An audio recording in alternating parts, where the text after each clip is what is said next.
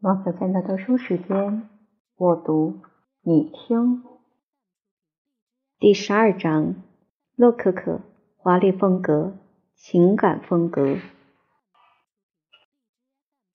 路易十四统治后的时期，路易十四一七一五年驾崩之时，其专制政体统治几乎已达五十五年之久。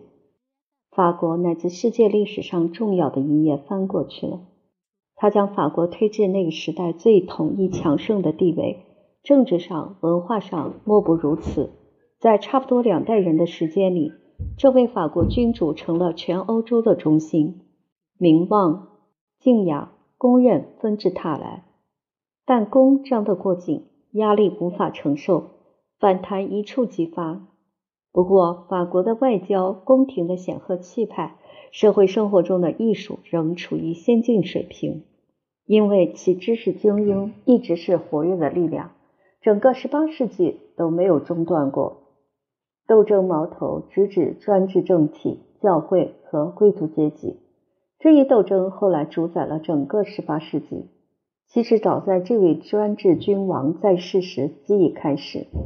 贝埃尔培尔属移居荷兰的自由派人士中的一员。是提倡思想意识自由的先驱之一。他的十六卷历史与批评词典具有百科全书的规模，具有怀疑论和讽刺的倾向，具有斗争精神，反对偶像崇拜，目标犹在反对教条，为以后几代人提供了精神财富。启蒙时代的文学家从中获益匪浅。接着出版了孟德斯鸠的《波斯人信札》。加以丰富多彩的东方生活研究，讽刺批判法国的制度。孟德斯鸠探讨了道德与法律之间的联系及因果关系，倡导人们反对专制统治和严酷的惩戒制度，使启蒙运动获得了内容和目标。这位真正的启蒙思想家反对殖民化、征服和奴隶制。预见到可能会出现一种基于议会制的、管理良好的自由立宪君主政体。伏尔泰继续孟德斯鸠的事业，他更加直言不讳地反对教会，文笔更流畅，成为第一位伟大的历史普及者。但伏尔泰并不引导时代，仅仅是表现他。他成为18世纪最伟大的风格家，最机智的辩论家。最有气质的思想家，但作为哲学家，他仅仅是个敏锐的中产阶级分子。方兴未艾的自然科学产生了第一批伟大的研究成果，他为之陶醉。他质疑教条，抨击教会，就上帝存在的问题，小心翼翼地玩弄着晦涩的文字游戏。正是狄德罗及一群杰出的文学家所编的百科全书。才使十八世纪的精神昭然若可见。我们现代的百科全书，为避免宗教与政治偏向，都成了缺乏创建的参考手册，只是简明客观地阐述人类各门类的知识。我们需要这些百科全书，因为精神活动的巨大发展，使个人再也无法拥有百科信息。但就是百科全书是为逐页逐阅读而编。因其作者仍在努力传播普通知识，狄德罗及其同事更想给读者一种哲学概念和世界观。每个世纪、每个时代都在寻求真理，这种徘徊不定的寻求是人类美丽的悲剧。但十八世纪相信自己能够找到绝对真理。百科全书用谨慎的措辞，以科学对抗宗教。又因受到新生的科学貌似正确无误的极大鼓舞，便自称有权给每个问题以明确答案。编者们花了二十二年时间才完成了这些带有地图和附录的巨卷，而这二十二年中，反对国家和教会的斗争没有停止。在这一伟大事业中，狄德罗统帅一支本国哲学居压大军。但其中只有两人称得上是真正的哲学家，即德霍尔巴赫和康迪亚克，而其他人则缺乏思想体系。他们不理睬超越经验范围的任何事物，摒弃不为科学与国家服务的任何事物。他们描写地球上的任何东西，都同样熟练，同样自信，给读者的信息确凿无疑。可是，百科全书中的文章其实会误导肤浅的读者，其内容及作者，即使在一七八九年，也都是有极大争议的。事实上，至今仍依然如此。他们永远的扩大了人类思想的框架。虽然要充实这一框架，他们还没有真正的艺术和深刻的视角。三个国王的戏剧，法国的三位君主，他们的名字被当作象征，代表了他们的时代，也许是一出辉煌的三幕悲喜剧的中心。第一幕是法国巴洛克，时间鼎盛时期，路易十四时代，地点巴黎凡尔赛。所有的贵族宫廷都把自己包裹在专制主义的傲慢浮华之中。这一幕由吕历担任指挥，讲究仪式，从中散发出日益增长的强烈悲情。豪华的排场驱动了一个本质轻浮的世界。第二幕虽然仍旧致力于法国传统的王室浮华，却奏出不同的调子。他所展现的舞台缺乏认真、哀婉和庄严。伟大的传统成了一个华丽世界的中心，但是放眼四处，随处可见艺术之美。这就是洛可可，始于摄政时期，持续到路易十五统治的后半期。他向全世界展示了非道德范畴内最轻松、最美妙的娱乐——田园作品、狩猎和色情的牧歌，充满着微笑、叹息、哲理。对话以及鱼贯键琴纤细的叮当声，耶稣会和詹森教派之间的长期争斗损害了教会，大众在挨饿，富裕起来的中产阶级不安分守己，要求更多的政治权利，但有好几千人却过着无忧无虑、奢侈挥霍的生活，甚至玩弄起会送他们上断头台的思想。因为即使这样玩命的人，也不相信现存秩序的道德基础。但这是通常在革命前夜出现的征兆。这样，洛可可变成了这个贵族世界的艺术，其核心是追求感官愉悦、享乐主义、鉴赏艺术、不道德。前一时代以理智的古典主义形式隐喻起来的一切，现在都浮现表面。只要遵守华丽世界的礼节，便可抛弃所有的限制。在试图评价法国洛可可时，我们必须知道这一王朝的神圣之处是闺房，其偶像是妇女，其情调是随意性。这使得蓬巴杜夫人和杜巴利夫人的时代，一个不讲道德的时代，一切都以这些女性楷模为标准。然后是这出皇室风格戏剧的第三幕。路易十六时代是十八世纪的中场大幕落下之前的尾声。该世纪刚过中叶，一种比较冷峻、比较严肃的精神从洛可可的阴影中再次凸显出来。此即古典主义精神。虽然君主、财政大臣、红衣主教、将军乃至交际花都处于变动中。事实上，古典主义的余烬从未熄灭过。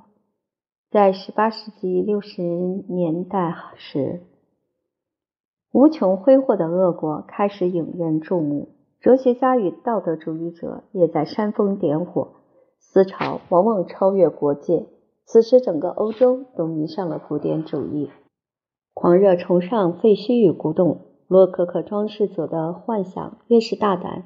人们越是唯恐避之不及，越是要在古典建筑的宁静中寻求沉思冥想的乐趣，越是要观赏加姆巴蒂斯塔·皮拉内斯的古罗马纪念碑雕刻，或者阅读温克尔曼关于古希腊艺术的著作。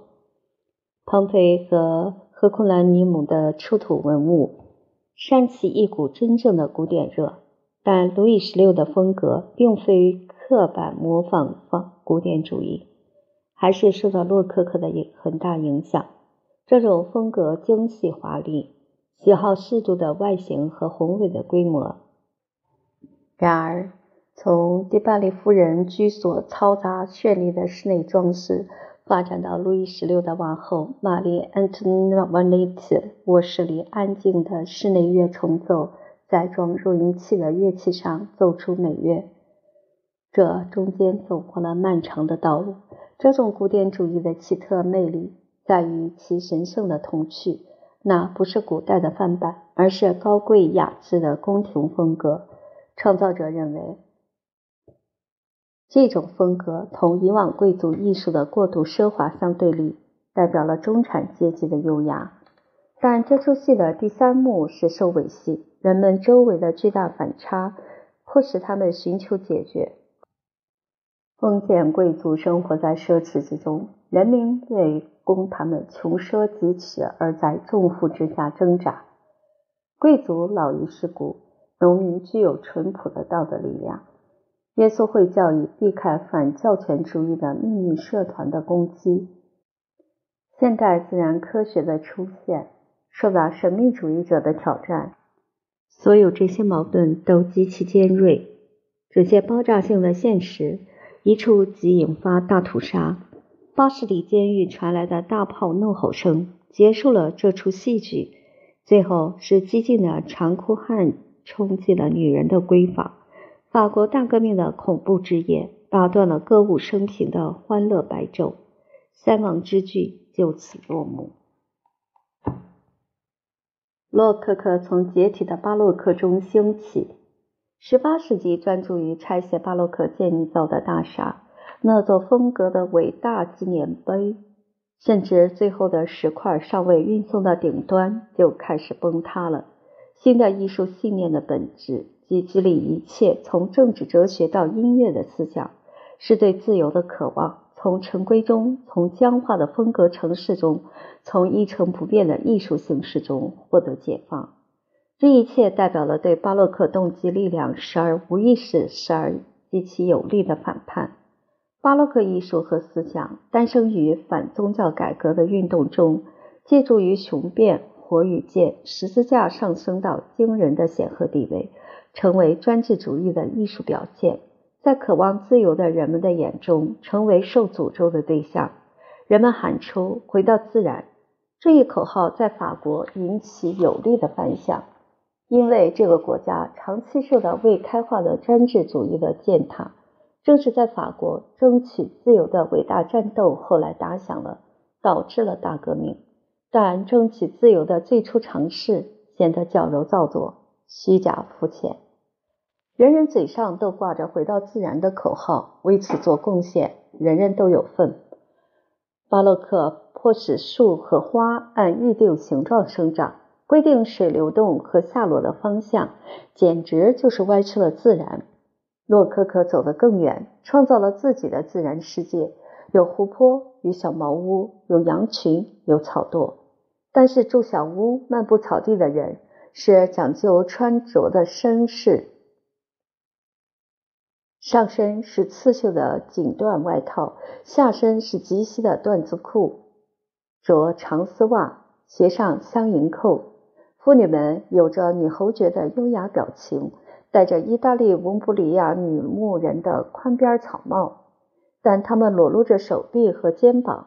她们那用衬架撑起的裙子，每一草丛必被勾住。对自然全身心的热爱，事实上是一个颓废社会的新游戏。人们和小羊羔玩耍，相信自己发现了回归自然的道路，相信自己的田园游戏。代表了极端自由的表现手法。矫揉造作这个词曾经用来说明这种自然崇拜，但这种指责不合适，因为当一切淹没的在虚假情操的幻觉世界中时，矫揉造作就消失了。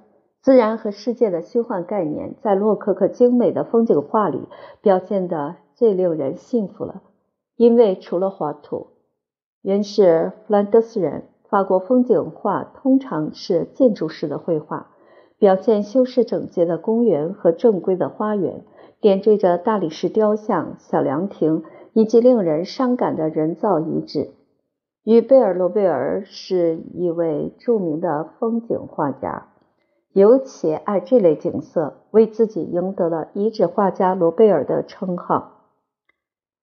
这种风格不需要大胆创新的建筑师，能力很强的戏剧家和音乐家。这种风格其对象是装饰家。洛可可这个名称表明这种风格主要是为内部装饰所用，因而成了巴洛克全盛期浮夸的绘画和建筑的对立面。在过去的三个世纪里，建筑师的创造性曾异常丰富，这时却在衰落。过去完全是主宰空间的大块面建筑，这样的艺术想象已不能激励艺术家。对称有序与系统连贯已被自由发挥和形状与外观的动态平衡所取代，并往往掩盖建筑的轮廓。表现的艺术将内涵寓意的作品处理得宏伟庄严，堂皇浮华的格调再也吸引不了这一代人。这个社会更感兴趣的是传播流言蜚语、谈话、音乐、调情，喜好两人密谈而非大型招待会。人们再也不造外观堂皇的大宫殿和两翼多侧厅的精致住宅，流行的是小公馆、亭子、宝塔、花园住宅，都是可以舒适隐居、避开公众视线的地方。这些观念表现了对艺术思想和美学原理的彻底修正。巴洛克企图征服、改变、升华并实现拯救；洛可可则希望娱乐。这种重亲密行为与内部装饰的艺术，在所有艺术门类中都是如此，以机智、优雅、修饰和娱乐，同巴洛克戏剧性的紧张度、浮夸的语言、伤感的力量。粗线条以及丰富的激情形成鲜明对比，并以多样化为其座右铭。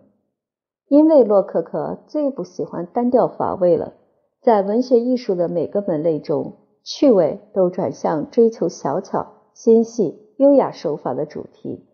圣经故事与宗教主题一般退居次要地位。华丽风格的突出主题是爱情。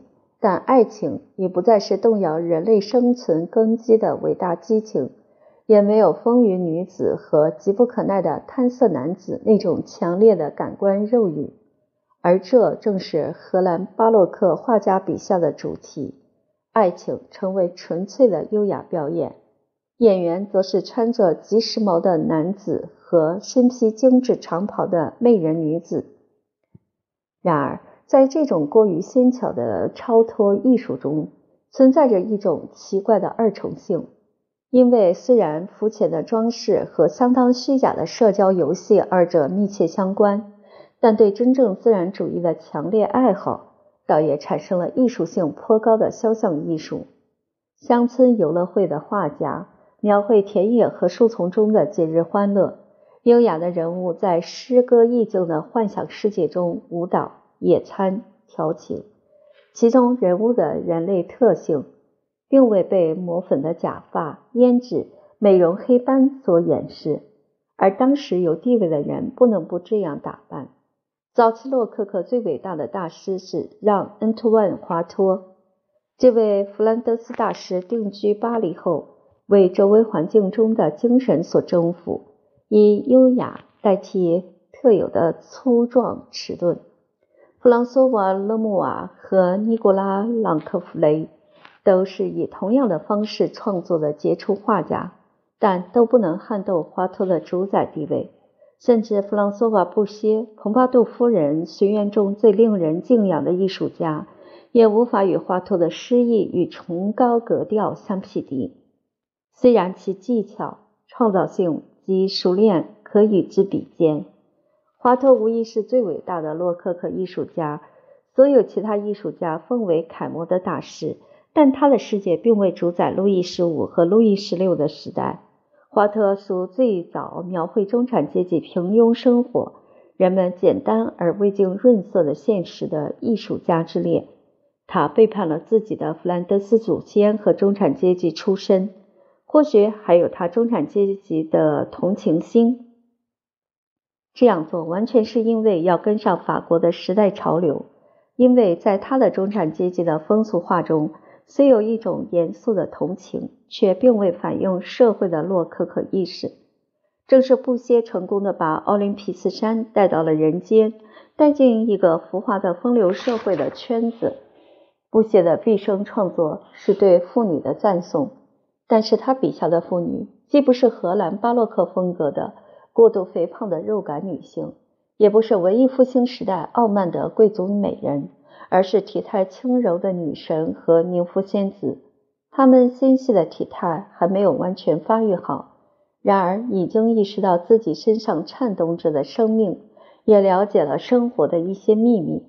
洛可可积累起来的一整套戏剧道具——牧羊女、女神、宁芙仙子、轻浮女子、玫瑰色的云彩。丝质服装、雅致的闺房、波光粼粼的池塘，都用于不歇的主题，即洛可可的主题，如打断的幽会、沐浴美人、暴露的秘密情人、古怪的少女、乡村游乐会。他的作品中经常带有过于甜蜜的格调，过于注意肖像人物的化妆，玩弄玫瑰色的中间色调。复杂的色情性很快使他那装饰性很强的绘画成为批评的靶子。洛可可风格专注于其脂粉世界的轻浮优雅，但随着定期的美术展览，对这种风格的反应更加明确地表达了出来。批评成为要认真考虑的因素。于是，百科全书派加强了对布歇美学原则的批评，布歇的命运之星开始暗淡下来。布歇的风格继续由个别艺术家加以发展，一直到大革命时代之后才终止。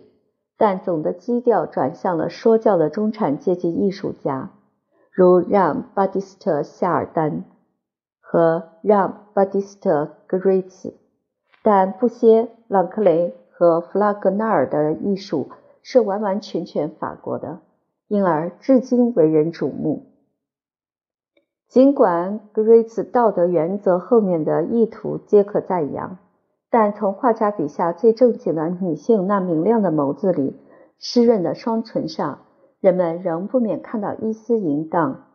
甜蜜活泼的少女也许会垂下眼睛，但若有人请她们跳加夫特舞，他们会很乐意。布歇精神中的某些东西到处可见，绝不再会从法国的绘画中消失。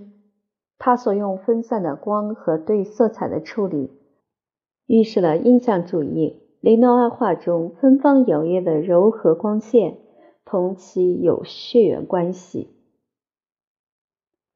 法国洛可可的音乐，履历在法国的特殊地位，他所产生的绝对力量，同样还有其举世敬仰的作品，都是法国确立了音乐大国的地位。但在18世纪，法国作家仍然声称其音乐凌驾于意大利音乐之上。这时，他们未意识到所声称的东西已不复存在。吕丽庄严华丽的皇家巴洛克风格，其音乐戏剧宏伟的结构，被正在兴起的洛可可所破坏。路易十四王朝鼎盛时期的形式主义变成了感觉。这种感觉再次确立了自己复杂的规范，反映了我们称作华丽风格的那个矫揉造作、风格化了的世界。华丽风格的感觉所无法忍受的一样东西，即是简朴。这种风格需要多样性与精致，装饰强行进入抒情悲剧那高尚的台词，将这一题材引入更流畅的洛可可领域。田园歌剧和歌剧芭蕾，接着将巴洛克歌剧转变成既非壮烈也非宁静的东西。这种歌剧如同风景画一样，都使观众认识了客厅社交。贵族们在路易十五的带动下，都乐于参加表演。他们穿上田园服装，在歌剧或芭蕾中扮演不太困难的角色，并坚信那是最平民化的行为。看一眼这些歌剧的乐谱，你立即会深深感觉到音乐肢体的贫乏。取代吕历神奇的旋律的是短小中指式之间气喘吁吁的乐句，草率的和弦取代了仔细的声部写作，仅为和声提供必要基础的无价值的低声部取代了富有表现力的低音进行。羽管键琴音乐中，旋律分割的更细碎，不断重复微性动机。这种小群的重复乐句成了华丽风格的风格特点，对位结构消失了，代之以主调和弦伴奏。同这样装饰性的音乐相比，装饰艺术虽装饰过多，但还是小巫见大巫，因为当时特有的羽管键琴小曲简直就淹没在各种装饰音中，以至于常常听不出主旋律的进行。华丽风格未能消除的东西，却由时代的理性主义倾向将其窒息了。理性主义已经扼杀了十七世纪的抒情诗，后来又有其他依靠韵文的文学形式取而代之，这是事情发展的必然结果。十八世纪没有重要的抒情诗，直到世纪末才产生了一位真正的诗人谢涅安。但又被大革命杀了头。这个时期的史诗干瘪空洞，韵文悲剧浮夸说教，喜剧除博马式的两部杰作外，都充斥着抽象的性格分析。音乐未能逃脱这一倾向。从每本小册子、每封信、每篇序文中，都能听见古罗马哲学家博伊蒂乌那古老的格言。音乐乃理性思索。这一时期法国最伟大的音乐家，也许在整部法国音乐史上也是最伟大的音乐家，是拉莫。他在第一部作品中就宣布，他的目标是在音乐中恢复理性。这位法国人忠于笛卡尔传统，忠于对知识的批评，因此重要的是方法论，而非事物本身。但这就是音乐和抒情越过了其生存的上限，在空气稀薄处需不断输氧，而赋予生命的氧气来自于文学和其他音乐外的因素。因为除了相对少量的室内乐外，其他音乐都依靠联想性的曲名、故事和标题。吕黎死后进入衰落时期。只有他的学生帕斯卡尔·克拉塞有几部引起人们兴趣的作品，成功接近了大师风格。他很熟悉吕丽的作曲法，曾在老师的通奏低音声部中写出数字低音。马克·安托万·夏庞蒂尔是位杰出的教会作曲家，曾试图与吕丽竞争，但其《梅蒂亚》是部较弱的模仿之作。克拉塞的。泰迪与佩莱和四季芭蕾，以及意大利作曲家加蒂的希拉，是德图什之前仅有的成功之作。安德烈·卡蒂纳尔·德图什从士兵成为作曲家，有旋律创意的天赋，有复杂的和声感，不时表现在大胆运用的不协和上。然而，通过所有这些新的出发点。抒情悲剧的风格和结构一直延续到格鲁克才有变化。吕丽的不朽成就极受尊崇，但是他的后继者都没有创造出吕丽那样的戏剧概念。他们的作品仅仅留下片段，即那些优雅的舞曲、序曲以及某些曲调，开始这些作品免于被遗忘。但是，虽然外在形式得以保留，内容却消失了。当情节和动作仅仅作为芭蕾的外表及娱乐性芭蕾时，悲剧最后的残余就都消失了。芭蕾歌剧成了抒情戏剧最流行的形式，每一位作曲家都进行这样的创作，其原型是由安德烈·康普拉在其风雅的欧洲中创造的。康普拉是吕利之后、拉莫之前最重要的歌剧作曲家。他用意大利歌剧的因素扩展了吕利的歌剧体系。他的乐队更加活跃多变，他的旋律更具活力。但他把装饰音和花腔又偷偷地带回到歌剧中来。而这正是吕利为捍卫古典主义的简洁明了而坚决剔除的。其他或多或少成功的歌剧作曲家有马雷、莫兰、勒贝尔、弗兰克尔、德马雷、蒙特克莱尔和勒克莱尔。在以后各节有关其他领域的创作中将会讨论他们。由于履历制造的独特局面，要发现这位音乐界大独裁者的同时代人及其后继者，直至拉莫1733年上演。伊波利特与阿里西之前，我们不得不到抒情歌剧以外的范畴中去找。教会音乐与室内乐感受到了吕利的巨大影响，但还不太有力，且无政治压力。他们能吸收某些意大利音乐，因为那些远方的音乐非常迷人，在法国也并非不为人所知。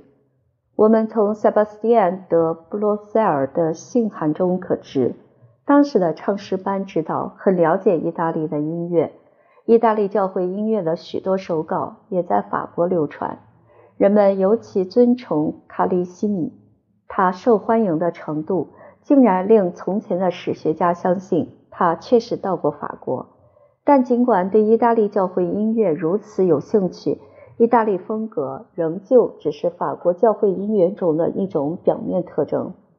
法国音乐的大师似乎仍旧忠于自己宗教艺术的传统，然而这些传统并没有回溯到文艺复兴时的法国弗兰德斯著名乐派，而似乎是由尼古拉·福尔梅创立的，其经文歌许多系双唱诗班所作，可能以威尼斯为楷模。阿图斯·奥特库斯托、托马·格贝尔。尤其是亨利·迪蒙，都属之于创造性的教会音乐风格的主要大师。迪蒙的作品已在尝试把法国宗教音乐戏剧化，这个过程在意大利早就完成，但意大利康塔塔和清唱剧中现实主义及艺术激情的表现，在法国几乎不存在。卡利西米的戏剧力量也几乎毫无踪迹。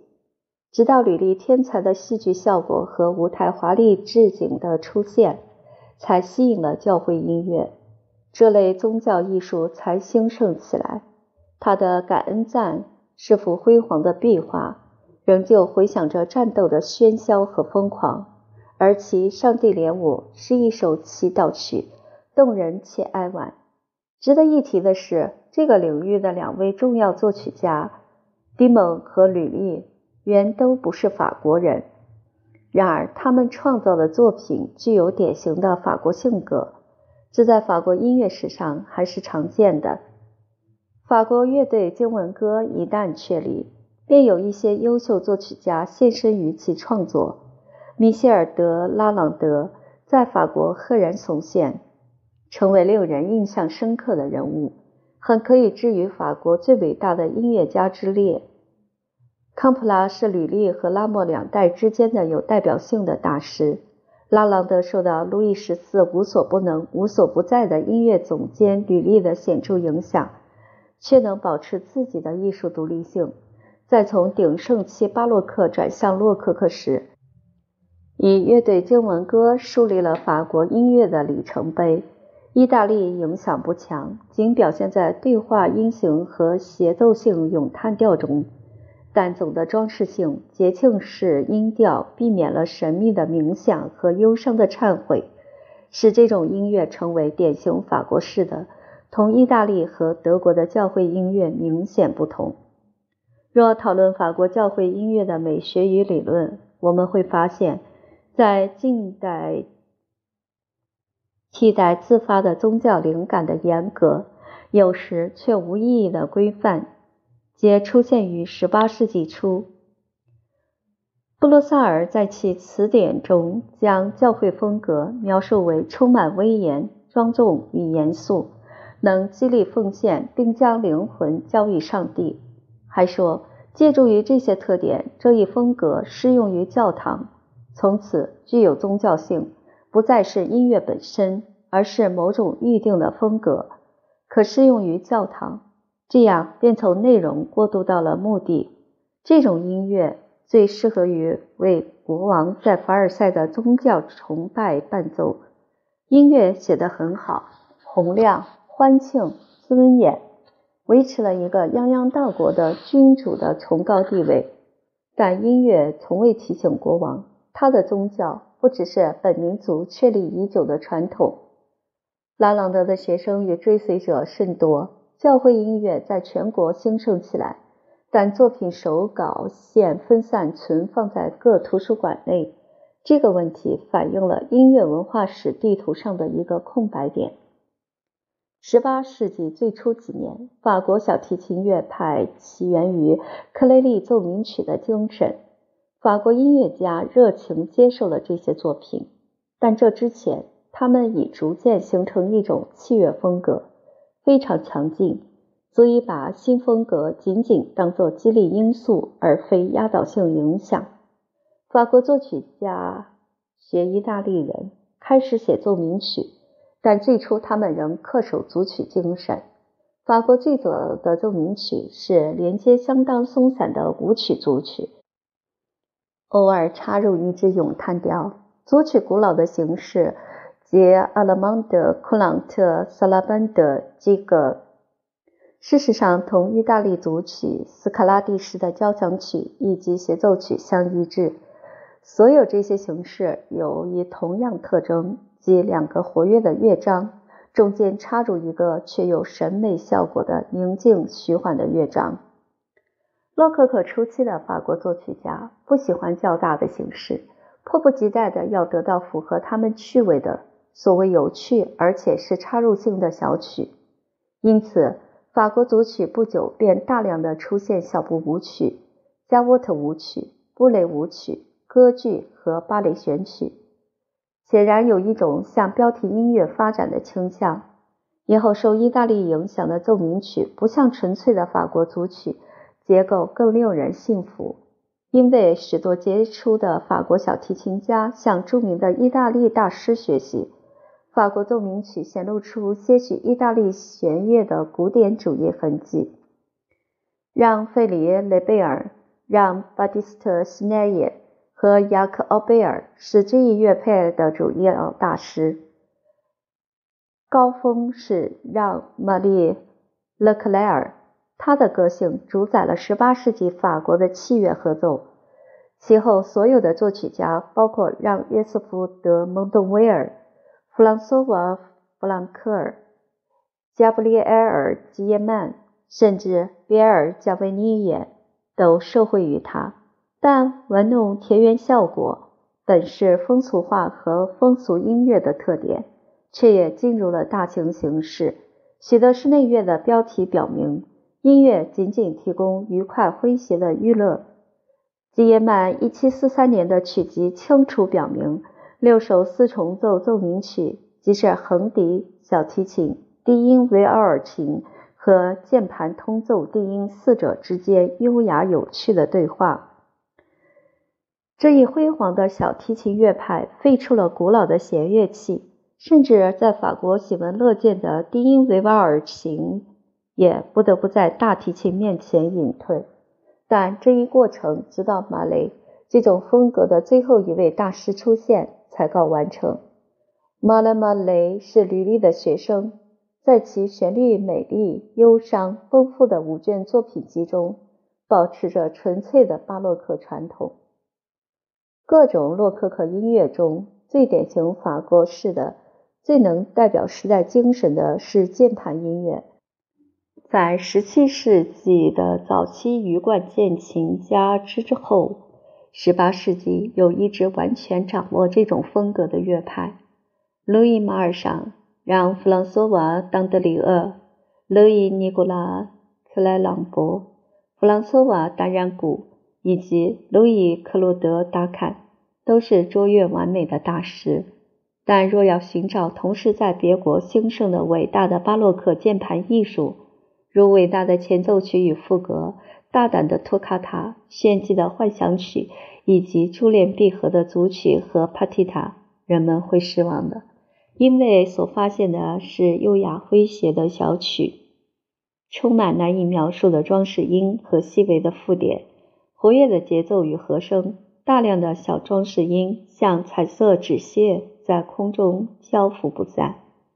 这种音乐不是为大众的，不适合在大音乐厅演出，因为它是为贵族沙龙里讲究的行家而做的。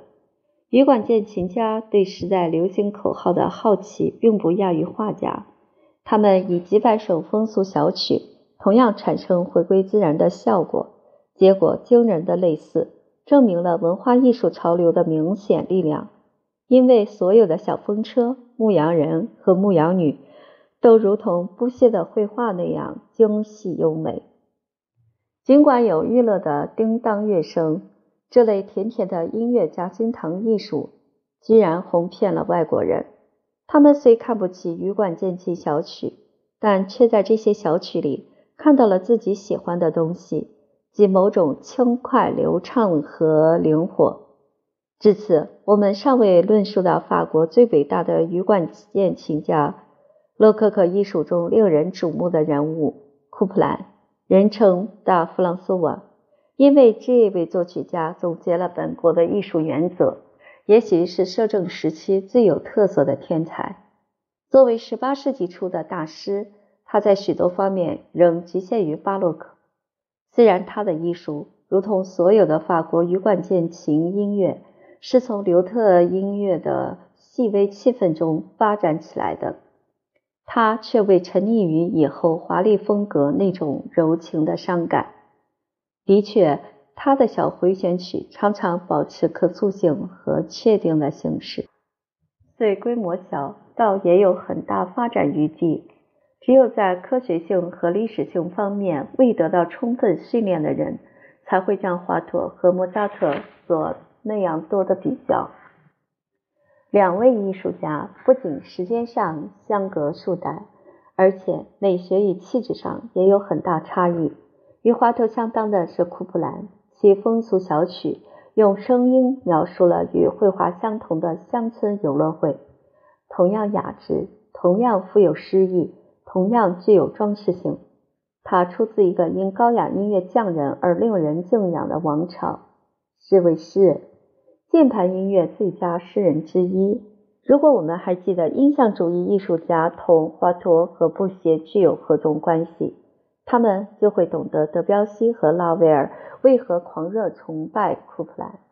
库普兰无数羽管键琴曲、三重奏鸣曲以及皇室协奏曲。完美表现了如同德彪西声称的法国音乐美学。后者骄傲地称自己为法兰西音乐家。的确，同这位古代羽管键琴家及其远亲相比，很少有音乐家比这位现代钢琴大师更有资格声称自己可冠以这个头衔。他们的美学概念及法国的音乐美学，提倡音乐可陶醉人、娱乐人，也许。